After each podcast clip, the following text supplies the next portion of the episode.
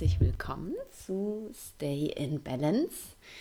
Ich möchte diese Woche mit dir über ein Thema sprechen, das mich in den letzten Wochen ziemlich beschäftigt hat und ähm, in das ich mich dann auch noch äh, vertiefen durfte, weil ich mal wieder ein Buch geschickt bekommen habe, das ich ähm, lesen durfte und wenn es mir gefällt, weiterempfehlen darf. Ähm, das ist immer mal wieder so und ich freue mich auch immer wieder über neuen Input. Und als ich angefragt worden bin, ob ich dieses Buch lesen möchte, habe ich erst gedacht, hm, das hat jetzt gar nichts mit Ayurveda zu tun und hat das denn überhaupt irgendwas mit mir zu tun? Und habe dann aber einfach gesagt, hey komm, ähm, klingt irgendwie spannend, äh, lass uns das doch mal angucken. Das Buch, von dem ich spreche, ist von Bill Perkins, ähm, äh, US-Bestseller. Ähm, das Buch heißt auf Englisch Die with Zero und ist jetzt auf dem deutschen Markt erschienen. Heißt äh, Lebe ein reiches Leben statt reich zu sterben.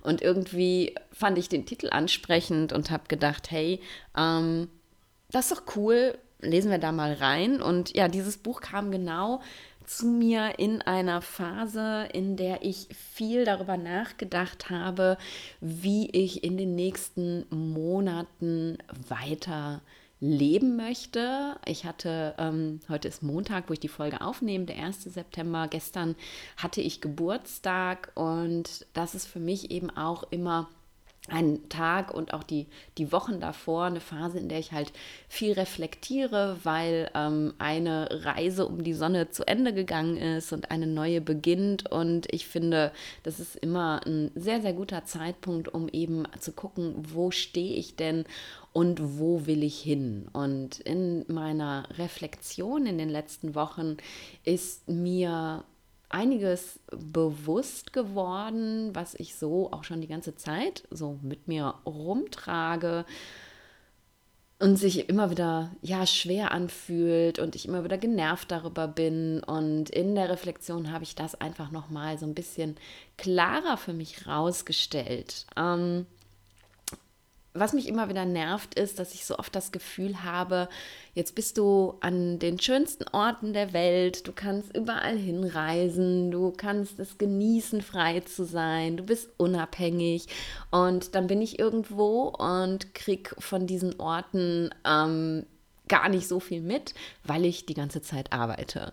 Und teilweise ist es wirklich so, dass ich ja von morgens bis, keine Ahnung, abends 18, 19 Uhr irgendwie beschäftigt bin mit meinem Business, mit meinen Klienten, mit meinen Projekten, mit meinen Angeboten und dann irgendwie schnell noch loslaufe, um den Sonnenuntergang zu sehen. Und ähm, wenn ich mir Zeit freischaufle, irgendwas anderes zu machen, wie jetzt zum Beispiel in Frankreich in der Woche, wo ich mit meinem Bruder ähm, surfen war. Also er hat mich eine Woche besucht, als ich in Frankreich war und wir waren eben viel surfen.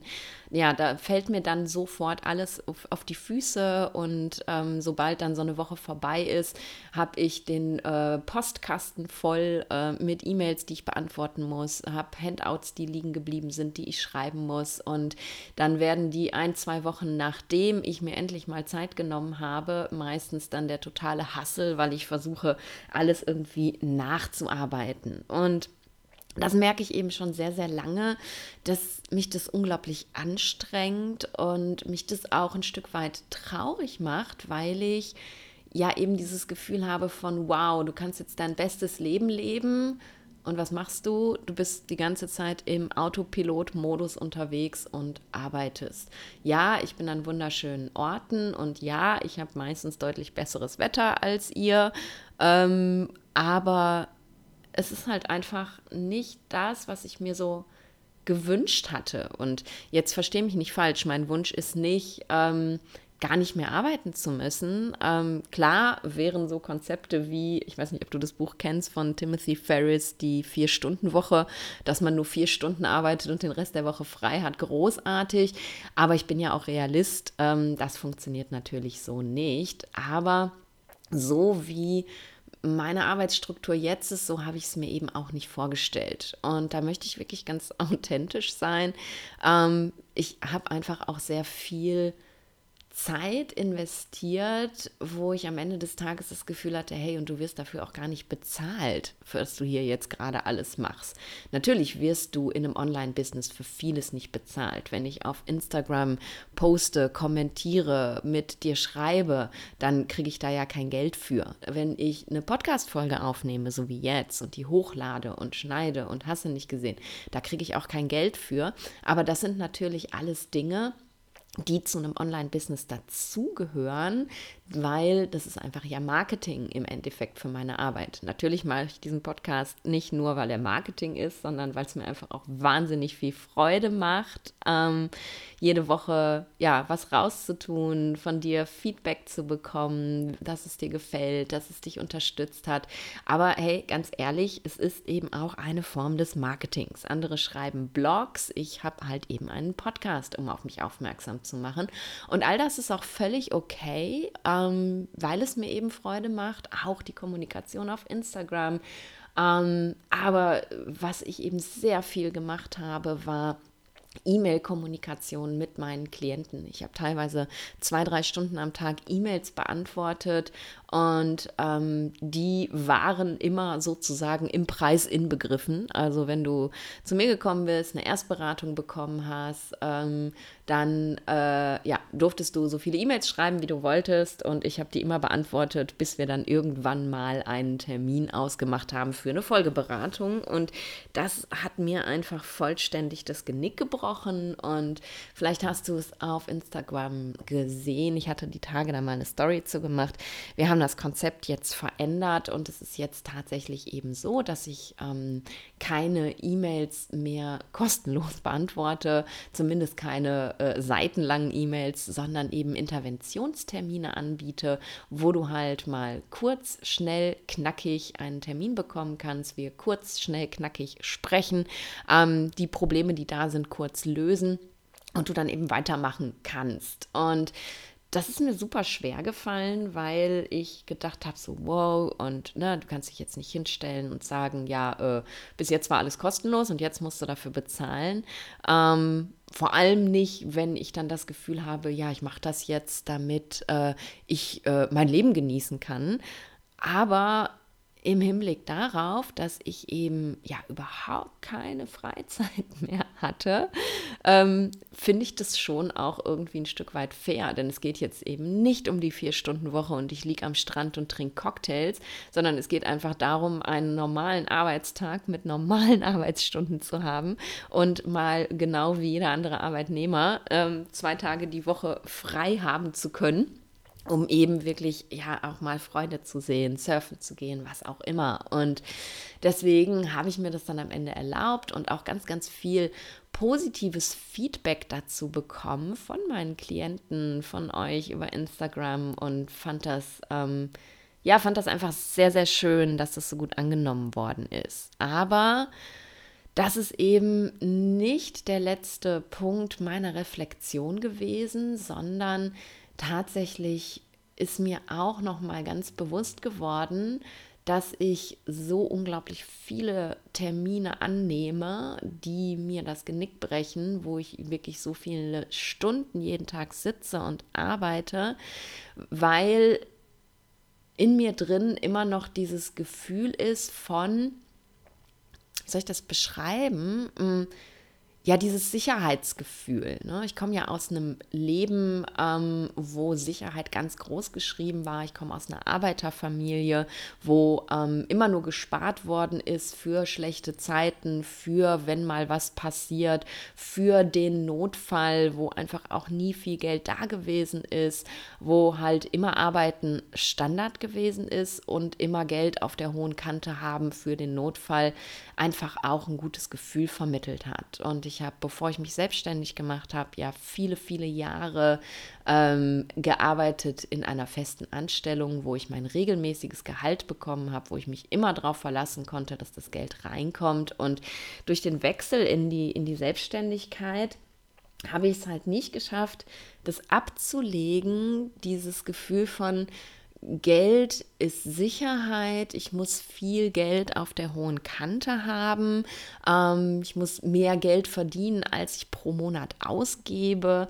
Und das hat mir im Endeffekt in den letzten Jahren wirklich das Genick gebrochen, weil ich halt einfach viel, viel mehr Termine angenommen habe aus diesem Sicherheitsgefühl heraus, als ich leisten konnte und mich dadurch völlig von der Möglichkeit abgeschnitten habe, mein Leben zu genießen. Und in der Reflexion und als dann dieses Buch zu mir kam, habe ich auf mein Konto geguckt oder eben meine vielen Konten. Also ich habe nicht nur eins, sondern ne, Geld liegt halt überall rum. Ich habe ähm, ETFs und Aktien und Fonds und P2P-Kredite und hast du nicht gesehen. Also das Geld ist natürlich auch investiert, aber es ist ja da. Also wenn ich jetzt äh, irgendeinen Notfall hätte, könnte ich eben das Geld aus meinen Fonds rausziehen und kann damit eben bezahlen sozusagen. Also es ist kein Geld, an das ich nie wieder rankomme und habe eben alles zusammengerechnet, was gerade so da ist und habe dann wirklich mit großen Augen auf die Zahl geguckt und habe gedacht, wow, okay, so viel brauchst du wirklich, um dich sicher zu fühlen oder übertreibst du es jetzt nicht so ein kleines bisschen? Ähm, ich nenne dir jetzt keine Zahlen, weil darum geht es ja auch gar nicht. Jeder Mensch braucht, glaube ich, ganz unterschiedliche Summen, um sich sicher zu fühlen. Aber was mir da eben nochmal so richtig bewusst geworden ist, als ich meine ganz persönliche Zahl gesehen habe, ist, dass ich dieses Geld, anstatt das eben liegen zu haben, damit es mir ein Sicherheitsgefühl gibt, viel besser investieren könnte in mein Leben und in das Gefühl, ja, ein, ein reiches Leben zu leben. Und eben nicht das Gefühl, ich muss arbeiten, arbeiten, arbeiten, um noch mehr Geld zu verdienen und noch mehr Geld zu verdienen. Und das ist die Message, die ich dir heute in dieser Folge mitgeben möchte und die sich durch das Buch nochmal verstärkt hat für mich persönlich und mich persönlich eben auch noch mal ganz klar hat drüber nachdenken lassen, wie mein Business im nächsten Jahr aussehen soll, wie viel ich wirklich arbeiten möchte und wie viel ich auch wirklich arbeiten muss, um eben meinen Lebensunterhalt zu verdienen und ähm, trotzdem aber ein reiches Leben führen zu können. Und was mich ähm, an diesem Buch total gecatcht hat, war die Aussage, dass wir, ähm, dass wir planen sollten, mit 0 Euro auf dem Konto zu sterben. Und im ersten Moment habe ich gedacht, what? Echt? Äh, okay, ne, das kann man jetzt natürlich nicht ganz, ganz, ganz so sehen. Ähm, genau 0, Konto, äh, 0 Euro schafft wahrscheinlich kein Mensch, weil wir wissen einfach ja auch gar nicht, wann wir sterben. Aber, und das ist eben, ähm, das finde ich so cool an der Message, ist halt eben dieses, wenn wir sterben und wir haben, keine Ahnung, 50.000, 100.000 Euro auf dem Konto, wir können es ja nicht mitnehmen. Und wenn diese 50, 100.000 Euro auf dem Konto liegen, dann hätten wir damit vielleicht in unserem Leben etwas machen können, was uns wirklich reich macht, reich an Erfahrungen und eben nicht reich an materiellen Besitztümern. Denn das ist es ja, was das Leben ausmacht. Das ist es, was uns lebendig fühlen lässt, wenn wir eben nicht Montag bis Freitag, 9 to 5, äh, 52 Wochen im Jahr, immer nur arbeiten, arbeiten, arbeiten, aufs nächste Wochenende hingucken, auf den nächsten Urlaub hingucken, sondern uns eben wirklich erlauben können, in unserem Leben viele schöne, besondere Erfahrungen zu machen, die das Leben wirklich lebenswert machen. Denn ich kann mich gut an die Zeit erinnern, als ich noch angestellt war, da habe ich genauso gelebt. Ich habe immer nur, wenn ich denn mal ein Wochenende frei hatte, weil das ist als Arzt ja auch nicht selbstverständlich, immer nur aufs nächste Wochenende geschielt. Wann kann ich endlich wieder leben? Ich habe immer auf den nächsten Urlaub geschielt. Wann ist es soweit? Wann kann ich endlich wieder leben? Und so soll Leben doch nicht sein. Und das war eben so dieses, wow, okay, das ganze Geld, was da gerade auf meinem Konto liegt, jetzt aktuell, da könnte ich so viele geile Erfahrungen mitmachen, so viele besondere Erlebnisse mit haben. Warum brauche ich dieses Geld auf dem Konto? Ja, es ist völlig okay zu sagen, hey, ich habe keine Ahnung, drei Monatsgehälter Puffer auf meinem Konto. Als Selbstständiger ist vielleicht sogar gut, sechs Monatsgehälter zu haben. Du weißt ja nie, was reinkommt. Aber muss es denn wirklich mehr sein? Ähm, und diese Frage wird eben in, in dem Buch intensiv diskutiert. Und da ist mir wirklich nochmal so richtig bewusst geworden, dass wir so krass in in Konventionen leben, die uns alle irgendwie dazu verleiten, zu denken, wir müssten bis an unser Lebensende Geld aufsparen, Geld ansammeln für schlechte Zeiten. Und das ist einfach die Gesellschaft. Wir sind so geprägt. Es ist genau das Gleiche, wie dass wir ja alles versichern müssen, sozusagen. Also jeden, jeden Atemzug, den wir machen, würden wir am liebsten versichern, damit eben ja nix, uns nichts Schlimmes passieren kann. Und ganz, ganz viele dieser, dieser Versicherungsfälle, die wir da versichert haben, treten nie, nie, nie ein in unserem Leben und wir haben wahnsinnig viel Geld dafür investiert. Und das ist einfach die Welt, in der wir leben. Das ist unsere Gesellschaft, so werden wir alle groß, so sind unsere Eltern groß geworden und wahrscheinlich deren Eltern auch schon. Das geben die an uns weiter und das geben wir an unsere Kinder weiter. Und ja, Sicher sein ist eine extrem gute Sache und ich will auch gar nicht sagen, du musst jetzt ohne jegliche Versicherung leben. Ähm, ich habe tatsächlich mit meinem Weggang aus Deutschland die meisten meiner Versicherungen abgelegt, einfach weil ich sie ja nicht mehr halten kann, äh, aus ganz, ganz realistischen Gründen, weil ich nicht mehr in Deutschland gemeldet bin. Also kann ich auch keine Haftpflichtversicherung in Deutschland haben und auch keine Unfallversicherung und auch sonst nichts. Ähm, und deswegen sind die alle weg und ich fühle mich damit nicht schlecht. Ähm, natürlich kann es jetzt passieren, dass ich einen Haftpflichtschaden generiere und das dann selber bezahlen muss, anstatt dass meine Versicherung das bezahlt. Aber ich habe bis dato, bis die Versicherung aufgelöst wurde, und das war 42 Jahre meines Lebens, noch keinen Haftpflichtschaden generiert. Ja, natürlich könnte es passieren. Aber wenn ich in, immer in dieser Angst lebe, dass es jetzt passieren könnte, dann nehme ich mir ganz viel meiner positiven Lebensenergie. Und ich kann ganz klar sagen, ich fühle mich nicht schlecht, weil ich diese ganzen verrückten Versicherungen nicht mehr habe. Äh, mein, mein Kalle ist versichert, also mein Auto. Und ähm, that's it. Ja, ich bin krankenversichert. Und das war es aber eben auch schon. Und dadurch aber, dass wir in Deutschland diese, diese unglaublichen Vorzüge haben, in so einem krassen Sozialstaat zu leben, dürfen wir uns, glaube ich, noch mal viel bewusster machen, dass wir kein Geld aufheben müssen für später, wenn wir mal alt sind. Denn in Amerika ist es ja nochmal was ganz anderes. Und der Autor ist ja Amerikaner. Er hat zwar, also in der deutschen Version ist natürlich vieles auf uns um, übersetzt und umgemünzt worden, aber diese Grundidee, die eben die Amerikaner haben, ich muss, wenn ich alt bin, ganz viel Geld auf der hohen Kante haben, weil ich werde ja immer kranker, äh, kränker heißt das, glaube ich, immer kränker. Und je kränker ich werde, desto mehr sind ja die Gesundheitskosten. Und wenn ich später nicht mehr mich selbst verpflegen kann, dann äh, muss ich ja in, in eine Heimeinrichtung und das muss ich ja bezahlen können. Also brauche ich dieses ganze Geld. Und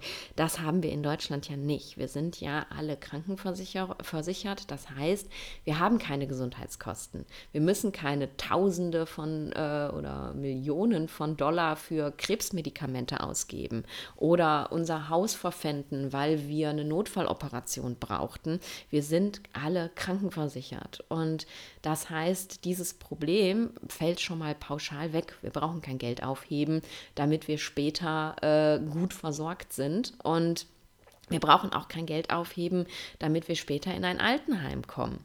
Natürlich, äh, wenn du in ein wunderschönes Altenheim kommen möchtest, in eine tolle Residenz, dann brauchst du natürlich vielleicht ein bisschen mehr Kapital, als ähm, wenn du einfach in einem Standard-Altenheim bist, wo, wenn du zufällig kein Geld mehr auf dem Konto hast, der Staat ja für aufkommt und nicht du. Ähm, das darf man sich eben nochmal ganz bewusst machen, dass wir hier in Deutschland in einer sehr luxuriösen Situation leben. Und da habe ich mich die Tage noch mit einer Freundin drüber unterhalten.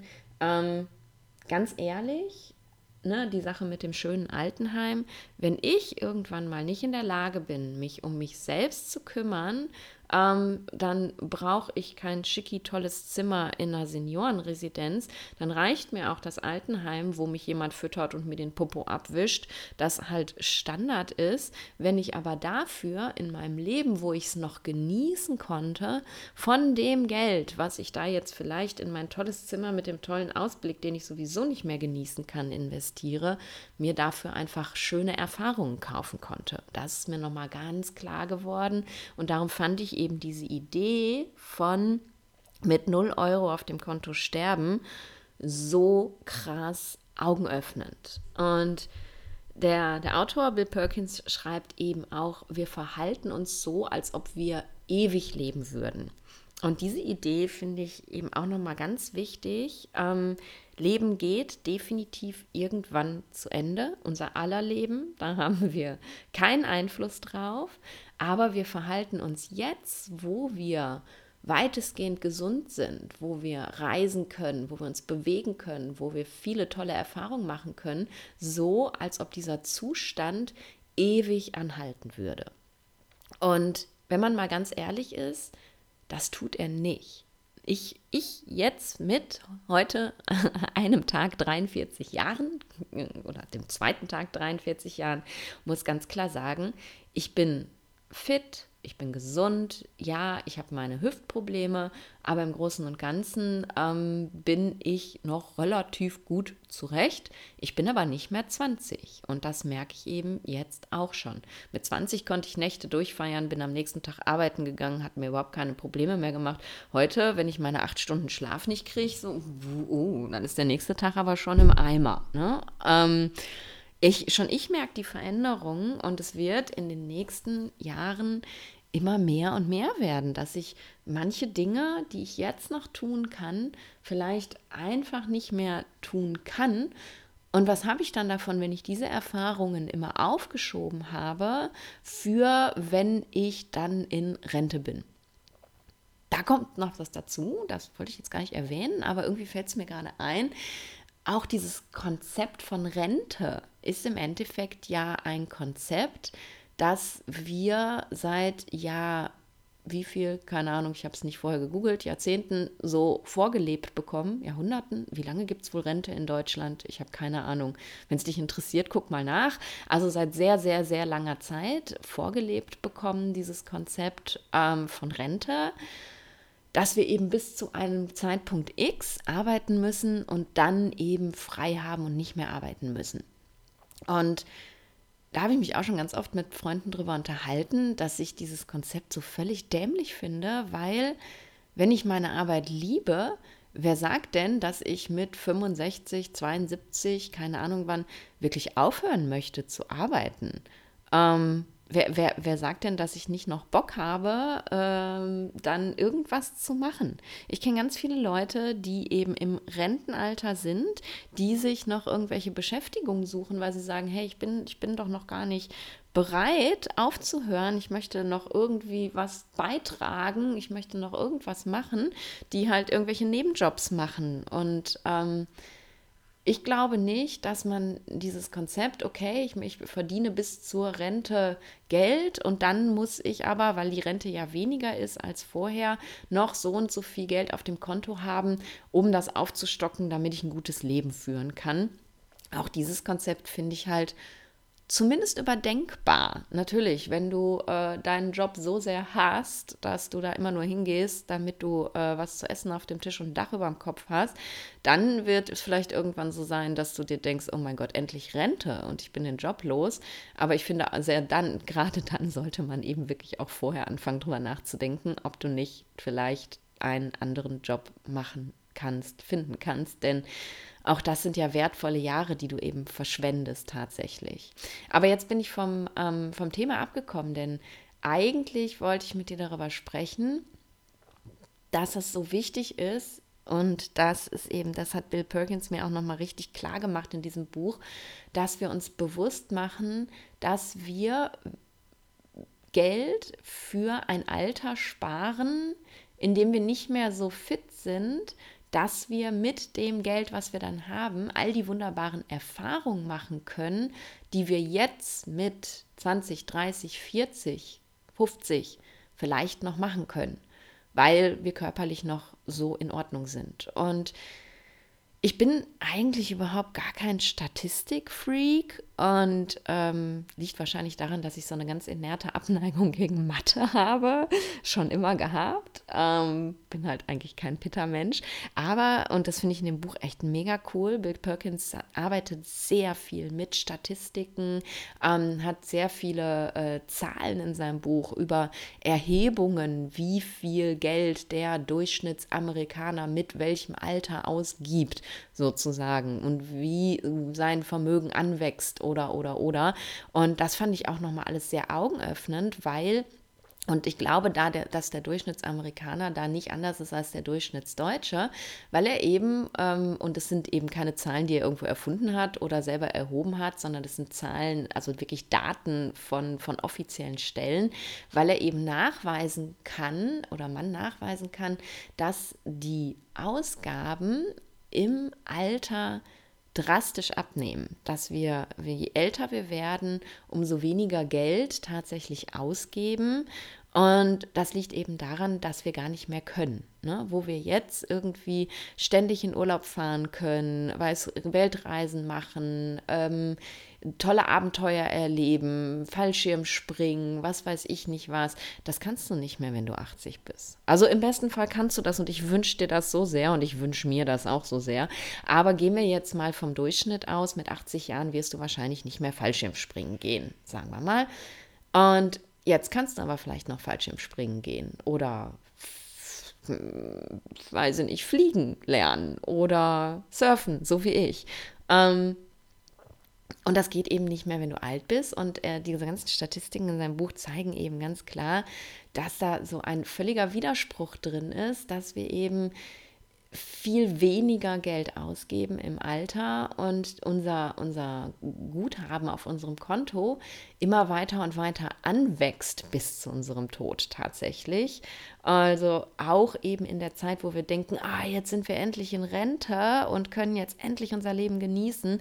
Die wenigsten Menschen, denn das sind ja immer nur Durchschnittswerte und Statistiken, natürlich kennst du vielleicht jemanden, wo es ganz anders ist, aber die wenigsten Menschen wirklich dann dieses Geld nehmen und mit vollen Händen ausgeben, sondern immer noch weiter sparen und weiter sparen. Und er hat in dem Buch ein Beispiel gegeben, das fand ich ganz beeindruckend. Er hat irgendwie seiner Großmutter, glaube ich, ähm, 10.000 Dollar geschenkt. Ähm, und damit sie sich eben was Gutes tut, weil sie da noch einigermaßen körperlich zurecht war. Und äh, die, sie hat diese 10.000 Dollar bis zu ihrem Tod nicht ausgegeben. Das Einzige, was sie davon gekauft hat, war irgendwie ein Pullover für ihn zum Geburtstag.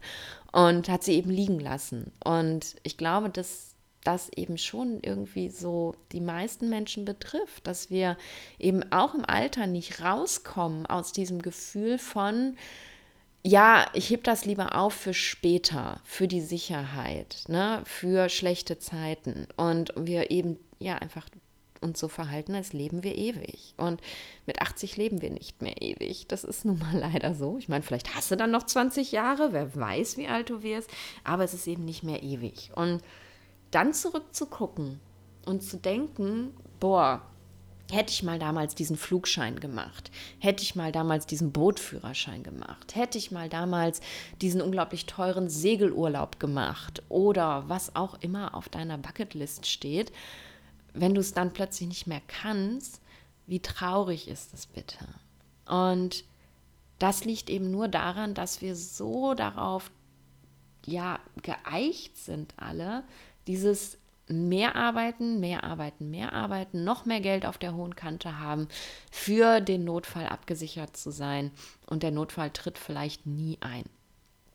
Jetzt fragst du dich, ja, Nadine, aber was ist denn, wenn der Notfall eintritt?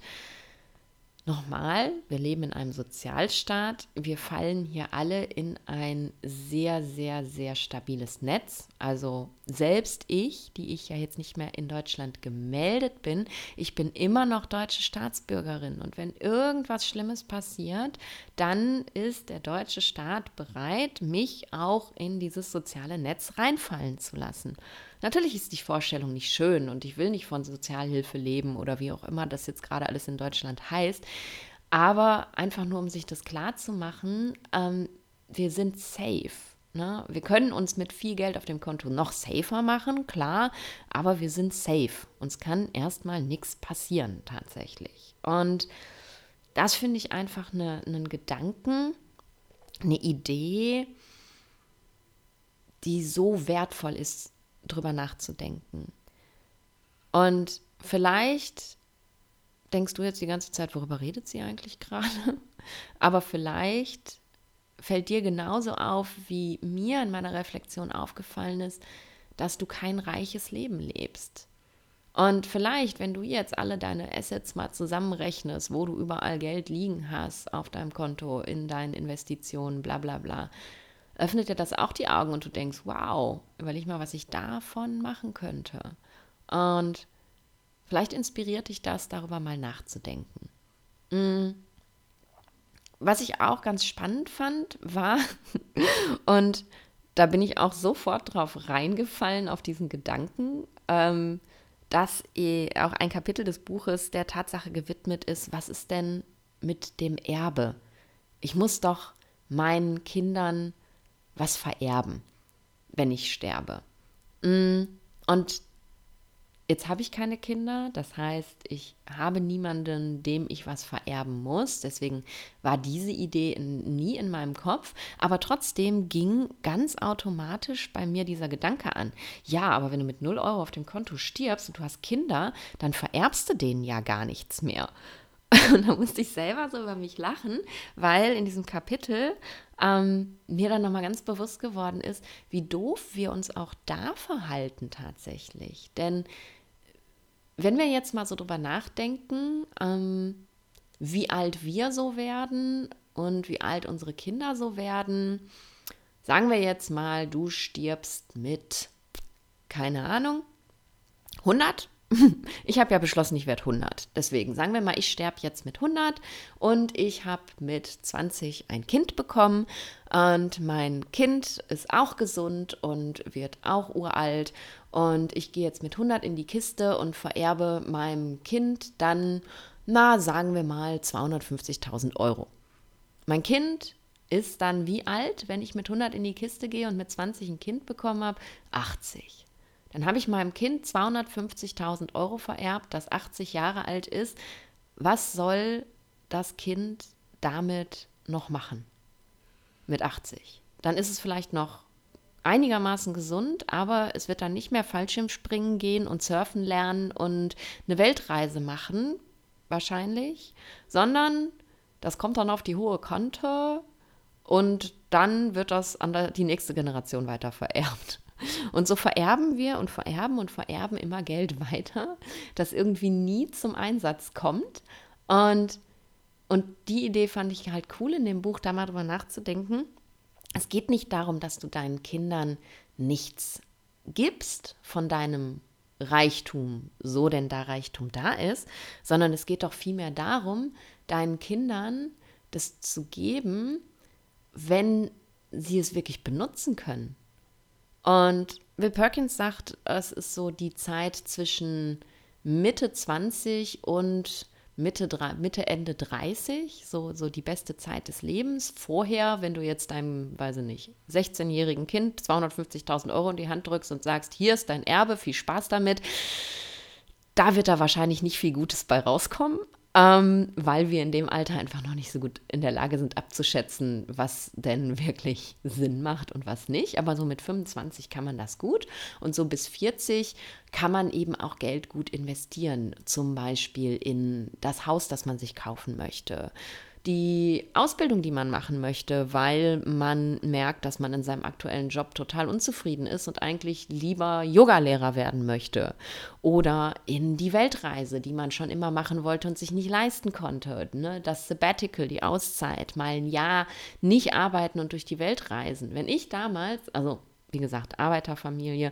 Meine Eltern werden mir nicht 250.000 Euro vererben, ich bin ganz sicher.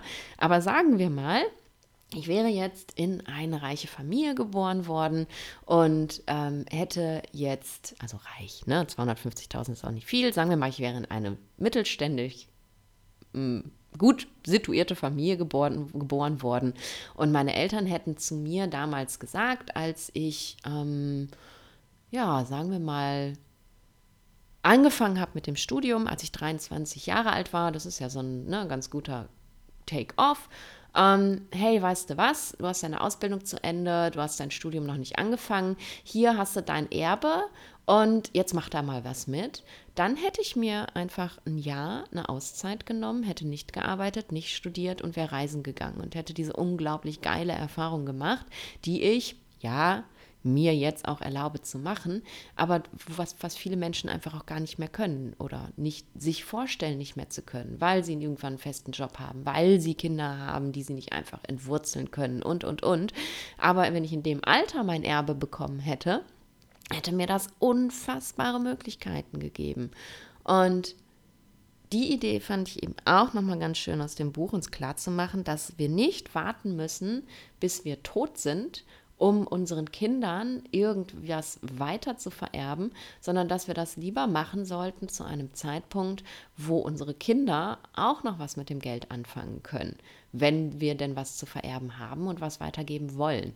Also auch das ist überhaupt gar kein Grund, unendlich viel Geld irgendwo auf deinen Konten zu haben. Und das fand ich eben auch nochmal so richtig cool und hat mir nochmal so richtig die Augen geöffnet, weil ja, bei mir kam auch sofort die Idee, ja, aber was ist denn, ich muss doch was vererben. Also ich nicht persönlich, aber der Durchschnittsdeutsche muss ja seinen Kindern was vererben. Und das finde ich cool.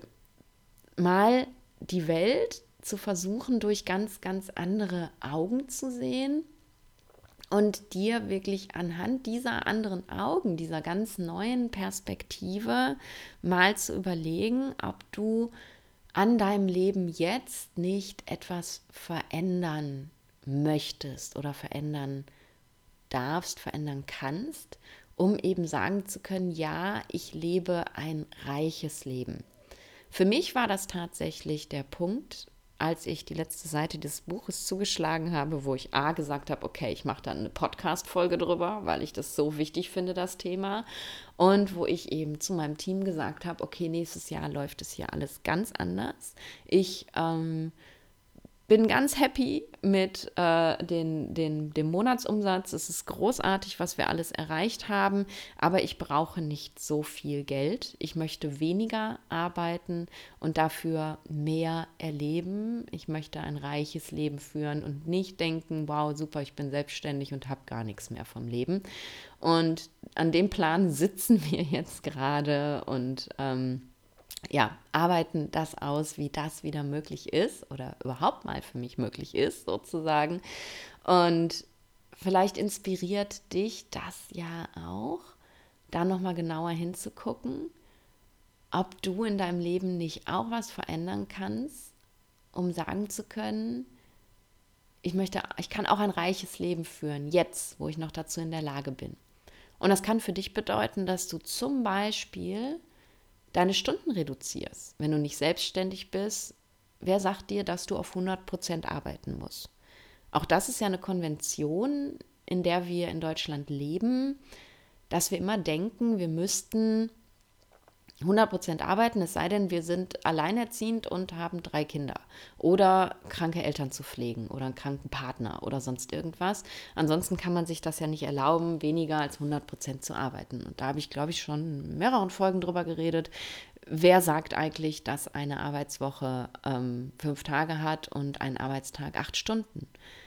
Das steht nirgendwo im Gesetz geschrieben, dass das so sein muss und wer sich dagegen verhält, der kommt ins Gefängnis. Das heißt, du kannst schon da anfangen zu sagen, okay, brauche ich überhaupt so viel Geld? Muss ich so viel Geld verdienen, um so viel Geld sparen zu können, dass ich am Ende meines Lebens dann so viel Geld habe, dass ich nicht mehr ausgeben kann? Oder komme ich mit viel, viel weniger Geld auch zurecht? Ne? Anstatt 80 Prozent, äh, 100 Prozent arbeite ich nur noch 80 Prozent, habe 20 Prozent weniger Geld. Reicht mir das nicht aus und kann ich in diesen 20 Prozent weniger Arbeitszeit mein Leben irgendwie bereichern? Also kannst du deine Arbeitsstunden reduzieren? Die erste Frage. Die nächste Frage, kannst du deine Ausgaben reduzieren? Mm, denn auch das wird mir hier, jetzt wo ich mal wieder in Deutschland bin, total bewusst durch mein Leben, so wie ich es jetzt gerade lebe, dass ganz viele Menschen Ausgaben generieren, die meiner Meinung nach überhaupt nicht notwendig sind. Wenn ich hier Freunde besuchen gehe und ich gucke irgendwie in deren Küchen und die haben, keine Ahnung, zwölf Teller, zwölf Tassen, zwölf Unterteller, zwölf Suppen, keine Ahnung, Schüsseln, wie die heißen. Und es ist eine dreiköpfige Familie. Und dann denke ich mir, okay, wofür braucht man denn da so viel von? Oder noch dieses Gerät in der Küche und noch das Gerät und den neuesten, tollsten, wie auch immer die alle heißen. Und dann kann der Mixer noch das besonders toll mixen. Ich habe einen äh, wie heißen diese Dinger? Äh, Pürierstab. ich habe einen Pürierstab und mein Pürierstab ist das einzige Küchengerät, was ich habe. Und wenn ich ganz ehrlich bin, den habe ich auch schon seit einem halben Jahr nicht benutzt. und na, warum braucht man so viele Küchengeräte? Und das ist ja nicht nur in der Küche so, sondern auch ähm, in allen anderen Räumen unseres Hauses. Ähm, oder ne, auch die Größe unseres Hauses oder unserer Wohnung.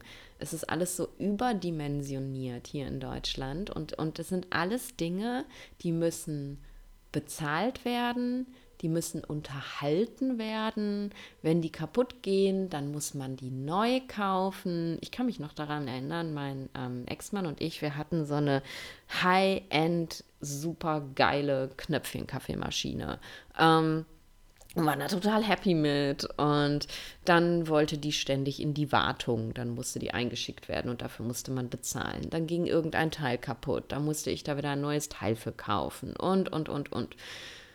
Nachdem ich da ausgezogen bin, habe ich jahrelang mit einer, ähm, mit einer French Press gelebt. Für, keine Ahnung, unter 10 Euro von diesem schwedischen Möbelhaus. Keine Schleichwerbung ähm, gibt es auch überall anders für wenig Geld. Und mein Kaffee hat mir trotzdem geschmeckt. Es war natürlich nicht mehr der geile Knöpfchen-Kaffee, aber das hat vollständig gereicht. Jetzt bin ich, ähm, bin ich unter die Luxus-Kaffeetrinker gegangen und habe eine Bialetti, aber auch die kostet nichts im Verhältnis zu dem, was diese irre Kaffeemaschine verschluckt hat. Also geh noch mal ganz bewusst durch dein Leben und guck dir an, was du in deinem Leben für Dinge hast, die überhaupt nicht notwendig sind und wo du aber immer von deinem hart und sauer verdienten Geld Geld investierst, um das zu unterhalten. Wie viel Luxus brauchst du wirklich in deinem Leben? Und vielleicht kannst du eben an diesen Stellen ganz viel Geld einsparen, dass du dann trotz der Tatsache, dass du nur 80 Prozent arbeitest, für tolle Erfahrungen investieren kannst, anstatt das dann eben auf die hohe Kante legen zu müssen. Und guck auf der hohen Kante, wie viel da ist und überleg dir, ob da wirklich so viel sein muss oder wie viel davon du tatsächlich jetzt sofort für eine tolle Erfahrung investieren kannst. Mm, wenn da nicht viel ist, dann musst du das auch nicht ausgeben. Wie gesagt, ich habe auch äh, die Vorstellung, dass ich ein paar Monate Puffer auf meiner hohen Kante haben muss. Ich muss Geld haben für den Notfall, wenn was mit Kalle ist, äh, ne? also wenn ich das Auto reparieren lassen muss oder sonstige Geschichten. Ich muss immer mindestens einen Flug zurück nach Deutschland haben, wenn mit meiner Familie was ist, dass ich halt schnell in den Flieger steigen kann. Aber selbst da könnte ich mir Geld leihen und das später zurückbezahlen in so einem Notfall. Auch das darf man sich ja mal klar machen. Aber, aber, aber, ne? ich sage jetzt nicht, du sollst jetzt 0 Euro auf dem Konto haben, aber du solltest dein Leben eben so planen, dass du mit 0 Euro auf dem Konto in die Kiste gehst. Ähm, das ist meine Inspiration von Bill Perkins. Danke, Bill. Und das ist meine Inspiration, die ich eben einfach an dich weitergeben möchte. Und was unglaublich hilft, finde ich, mm, ist, sich seine eigene Bucketlist mal anzugucken.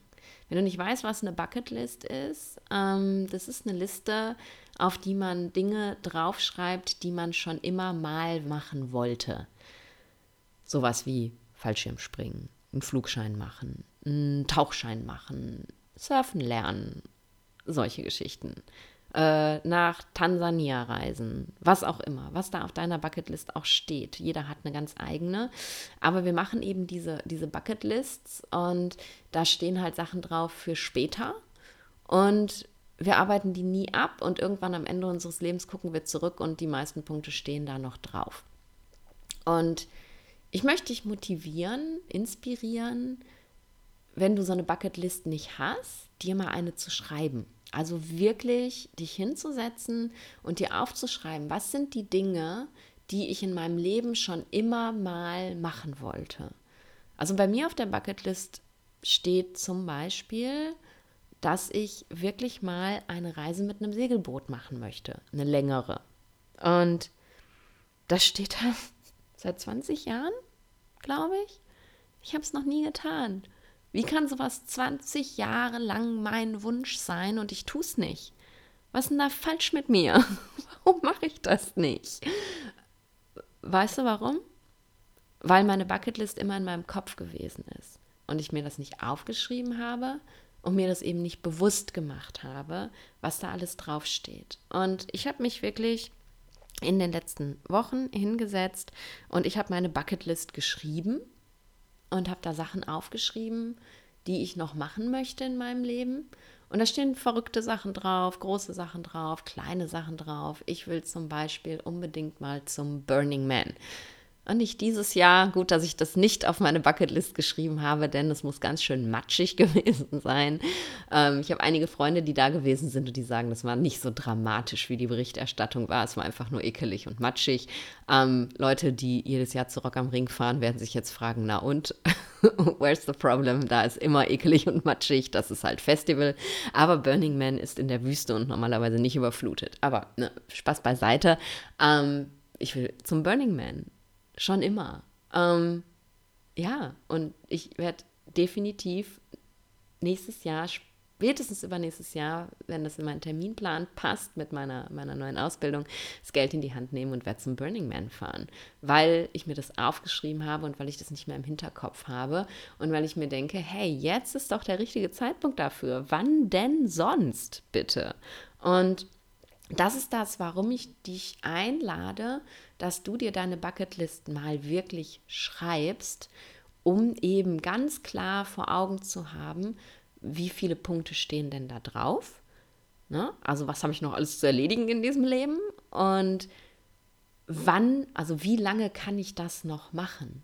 Ne? Wenn du auf deiner Bucketlist stehen hast, ich möchte keine Ahnung, 250 Bücher zu irgendeinem Thema gelesen haben. Ja, das kannst du mit 80 noch machen, im besten Fall. Ne? Das ist okay, das kann man aufschieben. Aber wenn auf deiner Bucketlist so bekloppte Sachen stehen wie bei mir, ähm, die kannst du dann nicht mehr aufschieben. Ne? Also wenn ich meine ähm, Fahrt mit dem, mit dem Segelboot nochmal 20 Jahre aufschiebe, dann bin ich 63 da wird es wahrscheinlich noch hinhauen, aber irgendwann wird es dann auch mal eng. Ne? Vielleicht schaffe ich das dann körperlich gar nicht mehr. Vielleicht habe ich dann schon meine zweite neue Hüfte und kriege das gar nicht mehr hin. Ne? Du, ich ich glaube, du weißt, worauf ich hinaus möchte. Schreib dir Sachen auf, die du schon immer mal machen wollen würdest, um dir vor Augen zu führen, wie viele das sind und wie wenig Zeit du dafür hast und dir wirklich diese, diese Einladung zu geben, dass das die Dinge sind, die dein Leben reich machen. Natürlich kannst du jetzt sagen, ja, meine Familie macht mein Leben reich und meine Freunde, auf jeden Fall. Aber wäre das Leben nicht noch viel, viel reicher, wenn du ständig unglaublich tolle Erfahrungen machen würdest? Ich finde schon. Also für mich war dieses mit dem Surfen anfangen und mir wirklich die Zeit zu nehmen. Und ich habe am Anfang echt Geld investiert in das Surfen, weil ich tatsächlich an jedem äh, Spot, wo ich gewohnt habe, mir immer Einzel-Surfstunden gekauft habe. Und die sind teilweise gar nicht so günstig. Also in Frankreich zum Beispiel, oh la la. Ähm, weil ich gesagt habe, ich will mit einem Lehrer ins Wasser, ich will den Spot kennenlernen und ich finde es auch noch geil, eben jedes Mal einen neuen Lehrer zu haben, der wieder irgendwas an meinem Stil verbessert. Und das kann richtig ins Geld gehen, ähm, wenn du dir viele Einzelstunden schenkst. Oder na, ich lerne gerade ja Harmonium spielen mit der lieben Steffi Bichweiler. Ähm, hallo liebe Steffi, ich liebe es, dass du mir Harmonium spielen und singen beibringst. Es ist so großartig. Und ich habe jede Woche eine Harmoniumstunde. Das kostet Geld. Geld, das ich mir vorher wahrscheinlich nicht erlaubt hätte, wenn ich das mal zusammenrechne.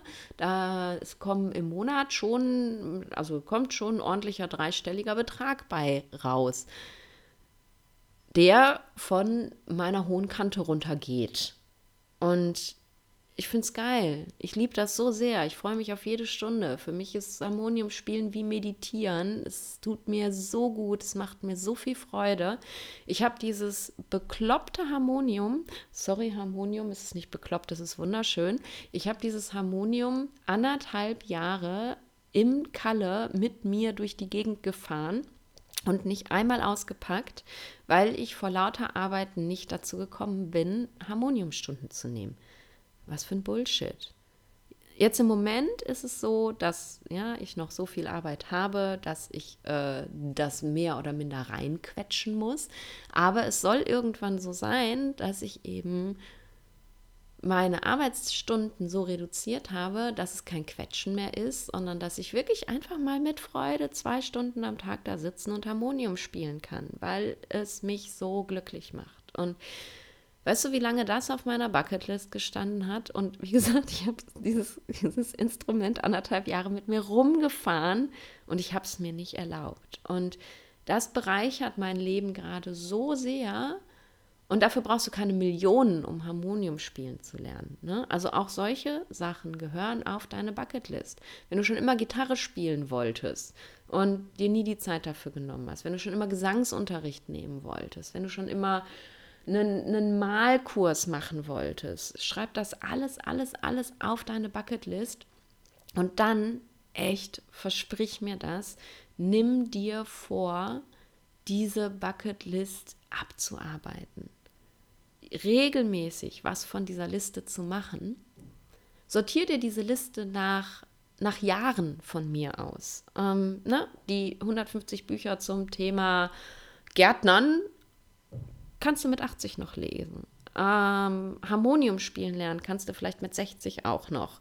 Wobei du dann 20 Jahre unglaublich viel Spaß am Harmoniumspielen verpasst hast. Auch traurig, geht aber noch. Fallschirmspringen geht mit 80 eben nicht mehr. Also schreib dir deine Bucketlist und sortier dir deine Bucketlist nach, nach Lebensabschnitten und dann fang an, deine Bucketlist abzuarbeiten.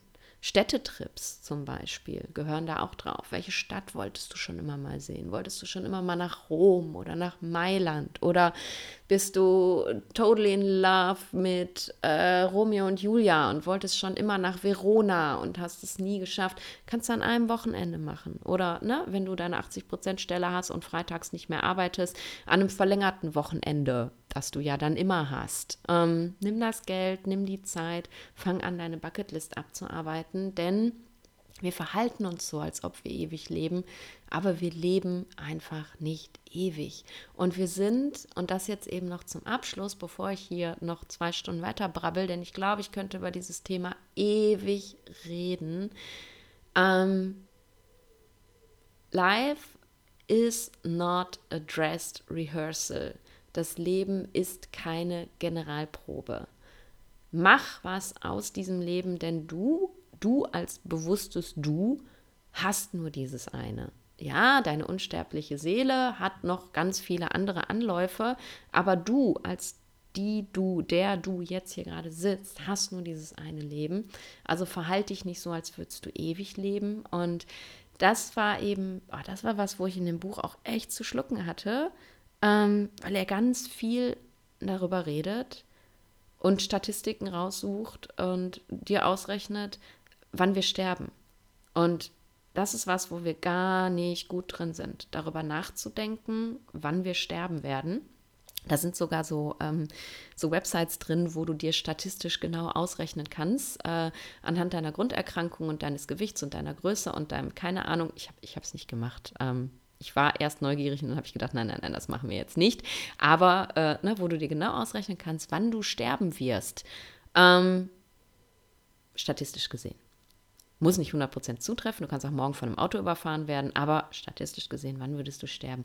Wir sind unglaublich schlecht da drin, uns ähm, mit dem Gedanken auseinanderzusetzen, dass wir sterben. Und ich glaube, das ist der Grund dafür, dass wir uns so verhalten, als ob wir ewig leben, weil wir den Gedanken, dass wir sterben werden, nicht zulassen wollen und deswegen unsere Zeit verschwenden, unsere gesunde Lebenszeit, unsere Lebenszeit, in der wir noch so, so, so, so viel Energie zur Verfügung haben und immer alles aufschieben für später irgendwann, für später irgendwann, für später irgendwann. Nochmal, life is not a dressed rehearsal. Leben ist keine Generalprobe. Nimm deine Bucketlist Mach sie voll mit allem, was du in deinem Leben machen wolltest und dann fang an, sie abzuarbeiten und gib dafür Geld aus. Geld, das du für schlechte Zeiten aufheben wolltest, für später aufheben wolltest.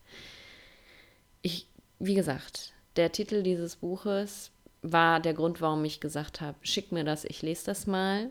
Und ich finde, es ist ein perfekter Abschluss für diese Podcast-Folge. Lebe ein reiches Leben, statt reich zu sterben. Und jetzt habe ich noch eine Überraschung für dich. und zwar habe ich dieses Buch ja gelesen. Ich halte es jetzt gerade in meinen Händen. Es ist also gebraucht, ein bisschen, aber nicht schlimm zu lesen. Ich, ich male auch nicht in Bücher, also es ist sozusagen noch fast neu. Ich sehe gerade hinten, ich, ich habe es mal einmal draußen liegen gehabt, als es geregnet hat, deswegen hat es einen kleinen Fleck hinten drauf. Aber ich möchte dieses Buch auch aus, äh, natürlich aufgrund der Tatsache, dass ich kein Freund von Besitz bin, aber eben auch, weil ich möchte, dass das gelesen wird und die Leute sich darüber Gedanken machen, möchte ich dieses Buch verlosen und an dich schicken. Und du als meine Hörerin, mein Hörer im Podcast hast jetzt die Möglichkeit, dieses Buch zu gewinnen. Und zwar, und da sind jetzt, glaube ich, leider, leider, leider nur die Apple Podcast-Hörer mit involviert. Es tut mir mega leid, dass ich dich ausschließe von diesem Gewinnspiel. Aber ähm, es geht leider nicht anders, weil auf Spotify kann man keine Bewertung schreiben. Wenn du aber irgendein anderes Podcast-Portal hast, auf dem du Bewertungen schreiben kannst, oder wenn du jetzt sagst, ich habe keine Ahnung, aber ich äh, google das jetzt mal, um das rauszufinden, weil ich will unbedingt dieses Buch gewinnen, dann ähm, google das mal und finde das raus. Ähm, denn ich möchte das Buch äh, verlosen, heißt das. Verlosen ist das Wort, was ich gesucht habe, an alle und nein, unter allen Menschen, die eine Bewertung für meinen Podcast schreiben, davon einen Screenshot machen und mir den schicken. Also, wenn du das Buch gewinnen möchtest, natürlich kannst du es dir auch selber kaufen, aber wenn du meine Ausgabe, die ich hier in Händen halte, gewinnen möchtest, dann schreib eine Bewertung bei Apple oder bei jedem anderen äh, Podcast-Host, wo man Bewertung schreiben kann. Äh, mach einen Screenshot davon, schick ihn mir an die E-Mail-Adresse, die du in den Show Notes findest. Und unter allen Einsendern werden wir das Buch verlosen. Und natürlich müssen wir ein äh, Cut-Off machen, ähm, damit äh, ich das Buch auch noch verschicken kann. Ich bin ja nicht mehr so lange in Deutschland. Das, der Podcast erscheint am 13. September. Ich würde sagen, wir enden am 1. Oktober. Bis zum 1. Oktober hast du Zeit, an diesem Gewinnspiel teilzunehmen, mir eine Bewertung zu schreiben und mir einen Screenshot davon zu schicken. Und am 1. Das ist der Sonntag. Ja, das passt ganz gut. Bis äh, Mitternacht 1. Sept äh, Oktober heißt der Monat. 1. Oktober hast du noch Zeit. Am 2. Oktober werde ich dann den Gewinner, die Gewinnerin benachrichtigen. Wir werden das ähm, natürlich total legal machen. Wir werden äh, eine, eine kleine Verlosung machen. Ich mache das einfach auf Instagram. Ich schmeiße alle Namen in einen Topf rein ähm, die, und ziehe ein Zettelchen raus und werde dann den Gewinner bekannt geben. Jetzt frage ich mich gerade, ob ich die E-Mail-Adressen der Leute bekomme, die mir eine Podcast-Bewertung. Ach nein, brauche ich ja gar nicht, weil du hast mir ja deinen Screenshot per E-Mail geschickt. Warte halt, ich muss manchmal meinen Kopf sortieren. Also, ich habe dann deine E-Mail-Adresse. Wir ziehen am 2. Oktober den Gewinner, die Gewinnerin und dann wirst du per E-Mail benachrichtigt. Ich wünsche dir sehr, dass du dieses Buch gewinnst, denn ich war schon auf einem guten Weg in meinen Gedanken, dass das so nicht weitergehen kann. Aber mich hat das Lesen dieses Buches wahnsinnig darin unterstützt, jetzt zu wissen, wo genau meine Reise hingehen soll. Ich habe meine Bucketlist geschrieben. Ich habe mir Gedanken darüber gemacht, wie viel Geld ich auf der hohen Kante haben möchte. Und ich bin jetzt wild entschlossen, den Rest davon auszugeben und mir alle meine Wünsche zu erfüllen. Und das wünsche ich mir für dich auch. Jetzt danke ich dir, dass du hier warst. Danke dir, dass du dir die Zeit genommen hast, wie immer mir zuzuhören. Ich hoffe, ich durfte dich mal wieder inspirieren mit dieser Folge und sag jetzt einfach nur noch, wie immer, bis nächste Woche und stay in balance.